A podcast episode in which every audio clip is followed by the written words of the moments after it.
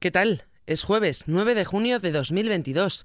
En este podcast repasamos los asuntos más destacados de los servicios informativos de XFM. XFM Noticias con Carmen Desmonts. Argelia ha suspendido el Tratado de Amistad con España. Esta suspensión del Tratado de Amistad, Buena Vecindad y Cooperación con España por parte de Argelia ha puesto en alerta a las fuerzas políticas de nuestro país. Esta ruptura del tratado tuvo lugar este miércoles, poco después de que el presidente del gobierno, Pedro Sánchez, defendiera en el Congreso las decisiones que había tomado en cuanto al Sáhara Occidental. Eso sí, el gobierno no teme repercusiones tras la suspensión del Tratado de Amistad con Argelia el ministro español de Asuntos Exteriores, José Manuel Álvarez, ha lamentado este anuncio, aunque ha asegurado que no teme las repercusiones porque dice el gobierno argelino ha demostrado ser un socio fiable. El gobierno argelino es muy conocido por ser un socio fiable, un suministrador fiable. Se han dado garantías por parte del gobierno argelino al máximo nivel y por lo tanto nada eh, me indica que eso vaya a ser eh, de otra manera. Pero insisto, la voluntad del gobierno de España es la de mantener con Argelia las mismas relaciones buenas de amistad que con el resto de nuestros vecinos. Así, Álvarez ha subrayado que el gobierno español reitera el compromiso y la adhesión al texto del tratado y a los principios que lo inspiran. No obstante, las consecuencias de este anuncio no se han hecho esperar. Así, la Asociación Profesional de Bancos y Establecimientos Financieros de Argelia ha ordenado la congelación de las domiciliaciones bancarias relacionadas con las operaciones de comercio exterior de productos y servicios desde y hacia España. Desde la asociación profesional no se ha establecido ningún tipo de excepción para el tema de las transacciones y, por tanto, abre el radio de afectación a todo tipo de sectores, incluido el de la energía. Dejamos este tema para hablar de la excepción ibérica para abaratar el precio de la luz en España y Portugal, que ha sido aprobada por la Comisión Europea.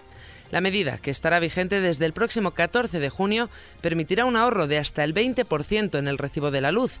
Así lo ha asegurado la vicepresidenta tercera y ministra para la Transición Ecológica y Reto Demográfico, Teresa Rivera. Además, ha asegurado que el mecanismo para poner un límite al precio del gas en el sistema de formación de precios de la electricidad va a ser igual en España y Portugal. El mecanismo va a ser igual. Hemos trabajado en un sistema que evidentemente parte de algunas diferencias puntuales con respecto a la estructura de tarifas o las coberturas que pueda haber en cada uno de los dos países, pero las reglas son las mismas. Cambiamos de asunto. El Congreso va a votar hoy la ley de planes de pensiones.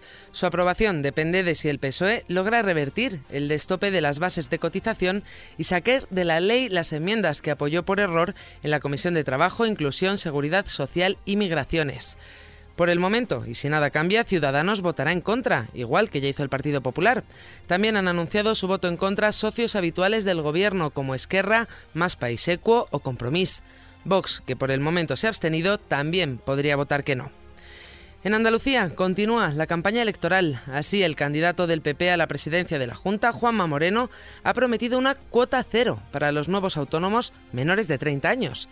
Así, en caso de que vuelva a gobernar, los menores de esa edad que se den de alta como autónomos no pagarán nada durante los primeros dos años. Vamos a aprobar en la próxima legislatura la cuota cero para que todo el que tenga menos de 30 años y quiera ser autónomo empiece pagando cero euros de la seguridad social durante los dos primeros años. Cero euros de la seguridad social durante los dos primeros años. Juanma Moreno también ha prometido que impulsará una primera experiencia profesional en las administraciones públicas con contratos de 10 a 12 meses para jóvenes desempleados que hayan terminado su formación. Cambiamos de asunto, pero seguimos en Andalucía, exactamente en el término municipal de Pujerra, cerca del río Guadalmansa y es que allí se ha declarado un incendio forestal. Por eso, casi un centenar de efectivos de la Unidad Militar de Emergencias, con cerca de una treintena de vehículos, se despliegan en la zona del incendio tras decretarse el nivel 2 del plan de emergencias.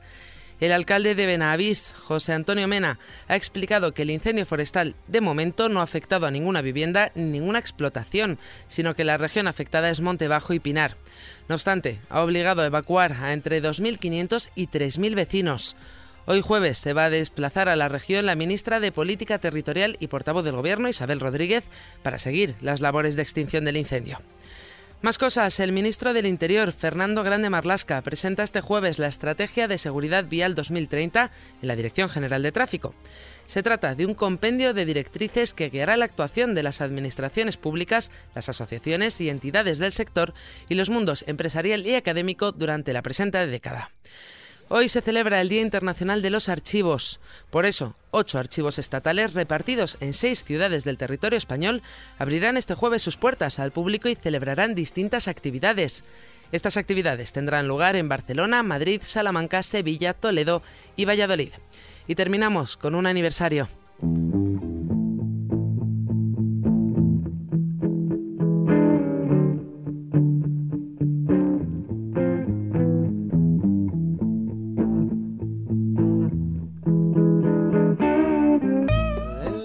Hoy, 9 de junio, se cumplen dos años desde el fallecimiento de Pau Donés, el cantante de Jarabe de Palo.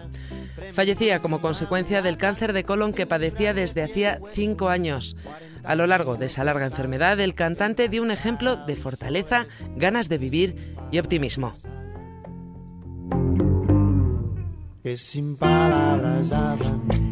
Con esto lo dejamos. Recuerda que la información continúa actualizada puntualmente cada hora en los boletines de XFM en directo. Adiós.